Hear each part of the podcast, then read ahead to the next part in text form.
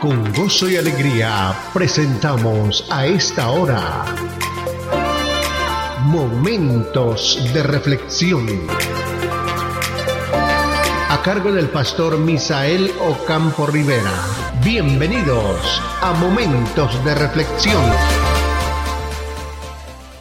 Hola amigos, ¿qué tal? Aquí estamos en la cita diaria. Nuestro salmo para el día de hoy, derramando nuestro corazón. Ese es el tema, derramando nuestro corazón. Está en el Salmo capítulo 5, versículo 1 al 6. Atiende, Señor, a mis palabras. Toma en cuenta mis gemidos. Escucha mis súplicas, Rey mío y Dios mío, porque a ti elevo mi plegaria. Por la mañana, Señor, escucha mi clamor. Por la mañana te presento mis ruegos y quedo a la espera de tu respuesta. Tú no eres un Dios que se complace en lo malo a tu lado no tienen cabida los malvados.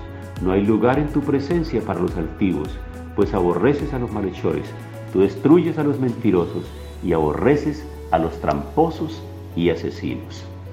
Muchos de los salmos comienzan con lamentos, lamentos desesperados, con llamados de auxilio desde lo más profundo del ser. Estas son oraciones sin censura, las cuales provienen directamente del corazón Incluso cuando no tenemos palabras para expresar nuestra angustia, podemos presentar nuestras peticiones ante Dios. Él espera que vayamos a Él en busca de refugio frente a nuestro dolor y nuestros miedos. Él espera que no disfracemos esas emociones con distracciones que prometen alivio, pero que nunca cumplen.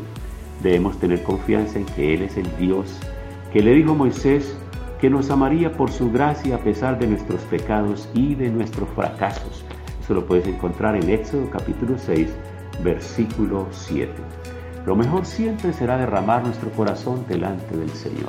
El apóstol Pablo escribe en la epístola a los colosenses, por nada estéis afanosos si no sean conocidas vuestras peticiones delante de Dios en toda oración y ruego y súplica con acción de gracias. Bueno amigos, ¿y por qué estamos hablando y enfocándonos tanto en los salmos? Porque los salmos son un compendio de oraciones un compendio de mensajes extraordinarios de alabanza y de adoración a Dios. Ya lo dijimos en otros programas anteriormente que los padres de la iglesia tuvieron un buen concepto y que Martín Lutero consideró a los salmos como una especie de mini Biblia, como un compendio extraordinario. Es que hay delicia al leerlos, al meditarlos, al orarlos. Si tú no sabes orar, puedes abrir tu Biblia y leer un salmo como una oración delante de Dios. Y eso es una oración y la puedes hacer con toda tranquilidad, con toda confianza, porque ese salmo llegará delante del Señor como una oración. Si no sabes un canto, si no sabes ninguno de los cantos contemporáneos, tú puedes tomar tu Biblia, leer un salmo, tú puedes colocarle una melodía, tú puedes adorar al Señor. Es que los salmos eran las canciones que inicialmente la iglesia primitiva entonaba en sus reuniones. Los salmos nunca pasan de moda. Los salmos siempre estarán ahí como ese alimento fresco, como esa fruta deliciosa, estarán ahí como ese deleite para nosotros.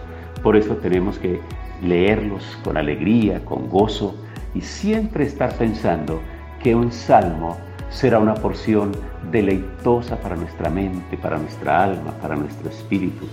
Que el Señor Todopoderoso, el Señor que es omnisciente, que conoce todas las cosas, que sabe todo, el Señor que es todopoderoso, Él tiene todo el poder para hacer aquellas cosas que yo no soy capaz de hacer, aquellas tareas que me quedan grandes, aquellas tareas para las cuales no tengo fuerza ya. El Señor me multiplica las fuerzas, me ayuda a mí, me da las fuerzas que necesito y yo puedo presentar confiadamente mis peticiones delante de Él, porque Él, como el Dios sabio que escucha, actuará.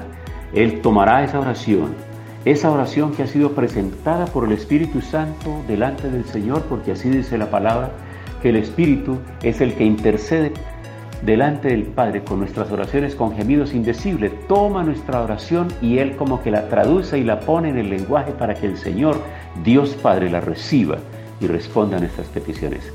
Amigos, no tenemos un Dios que no se compadezca de nosotros. No tenemos un Dios que desconozca nuestra condición. Por el contrario, se acuerda de que somos polvo. Por eso hoy podemos confiadamente acercarnos a Él y derramar nuestro corazón como agua. Si tienes que llorar delante de Dios, hazlo. A veces estamos tan cargados, el problema es tan grande, tan difícil, no encontramos solución y a veces lloramos ante las personas contándole nuestros problemas.